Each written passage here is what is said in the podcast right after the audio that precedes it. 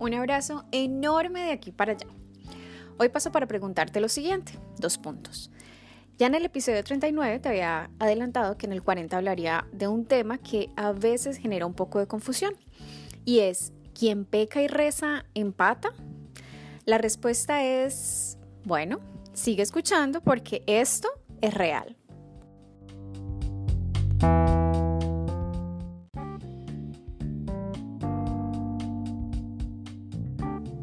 ¿Quién peca y reza empata?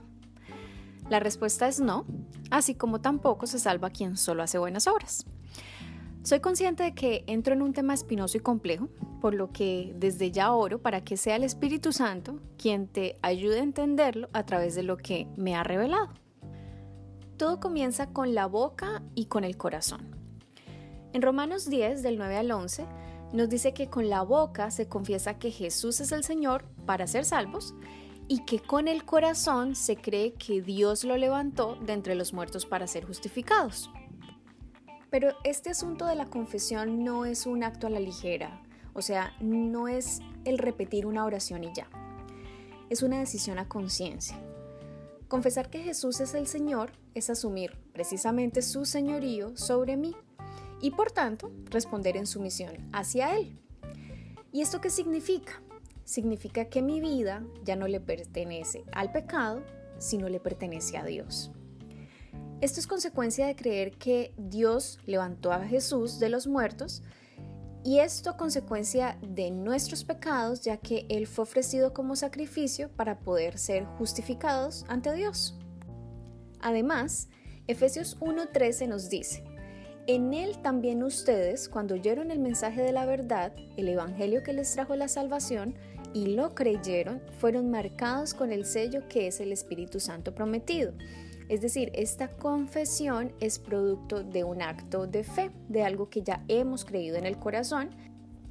Entonces, todo inicia con confesar con la boca lo que se cree en el corazón. Pero ¿por qué si yo ya he tomado la decisión de fe, sigo pecando? Pues bueno, aquí viene la otra parte. Parte de ese reconocimiento del señorío de Jesús en mi vida implica la confesión de pecados. Pero, ¿por qué y cuáles? ¿Por qué? Porque desde la caída de Adán y Eva por allá en el Edén, todos somos pecadores. Así lo dice Romanos 5:12. Ahora, ¿cuáles pecados? Los que Dios revela a través de su palabra. Pero la palabra no solo sirve para confrontarnos y exhortarnos, es muchísimo más que eso es el corazón mismo de Papito Dios puesto a tu disposición para que lo conozcas. Ese es el instrumento que Dios puso a nuestra disposición, a disposición de los seres humanos, para dar a conocer su obra y que podamos acceder a su sabiduría y sus promesas. Bueno, que por cierto en Cristo ya están cumplidas. Pero volvamos a la Biblia como ese instrumento de revelación. Ya te decía que por medio de ella Dios nos muestra los pecados que hemos cometido para que a la luz de ella expresemos genuino arrepentimiento y abandonemos nuestra antigua forma de vivir. Esto es en cuanto al pasado, pero en cuanto al presente, Dios también a través de su palabra nos muestra su camino. En la Biblia podemos reconocer personajes como David, quien constantemente pedía a Dios que le mostrara sus caminos y que le ayudara a caminar por ellos.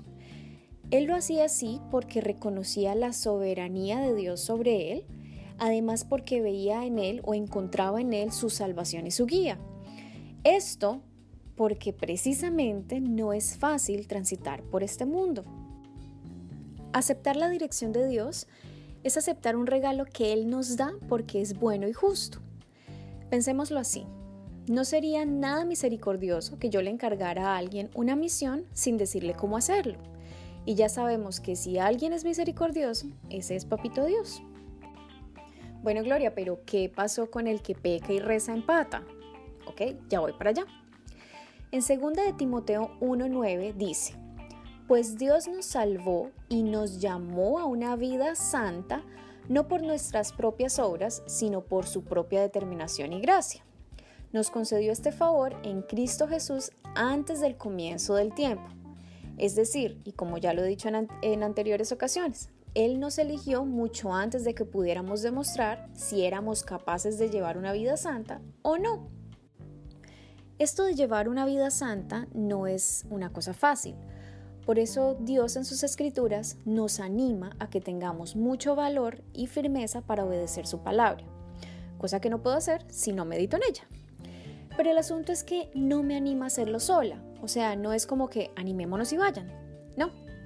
Él promete que primero, si así lo hacemos, tendremos éxito donde quiera que vayamos y dos, que Él nos acompañará a donde quiera que vayamos.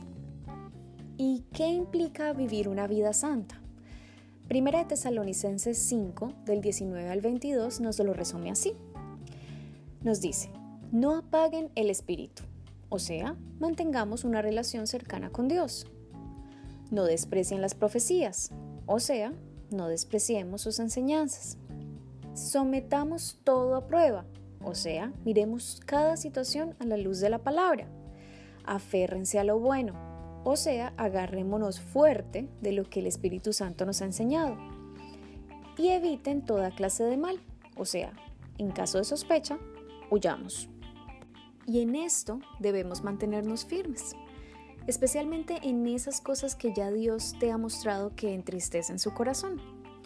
Sin embargo, y esta es como la cereza del helado, en Isaías 43:25 Dios nos dice que yo soy el que por amor a mí mismo borra tus transgresiones y no se acuerda más de tus pecados.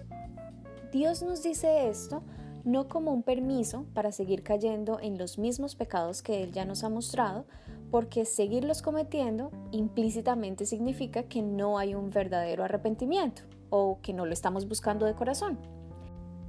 Si te fijas, lo que acabo de leer está escrito en un eterno presente. ¿Para qué?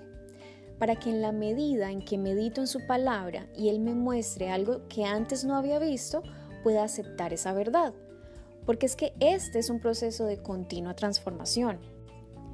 Por último, quiero leerte algo que abstraje de una reflexión que leí hace un tiempo en un devocional y que creo que cabe a modo de conclusión. Tu pasado y tu futuro me pertenecen. Evita hundirte en los recuerdos. Por el contrario, Ríndete ante la nueva creación que día a día voy forjando y que pronto al salir la luz del nuevo amanecer conocerás a través de mi palabra. Recuerda que yo renuevo tu alma y espíritu para que completes este maravilloso viaje. Atentamente, Papito Dios. Ora a Dios y da gracias porque esto es real. Un abrazo y te espero el lunes o martes. Chao.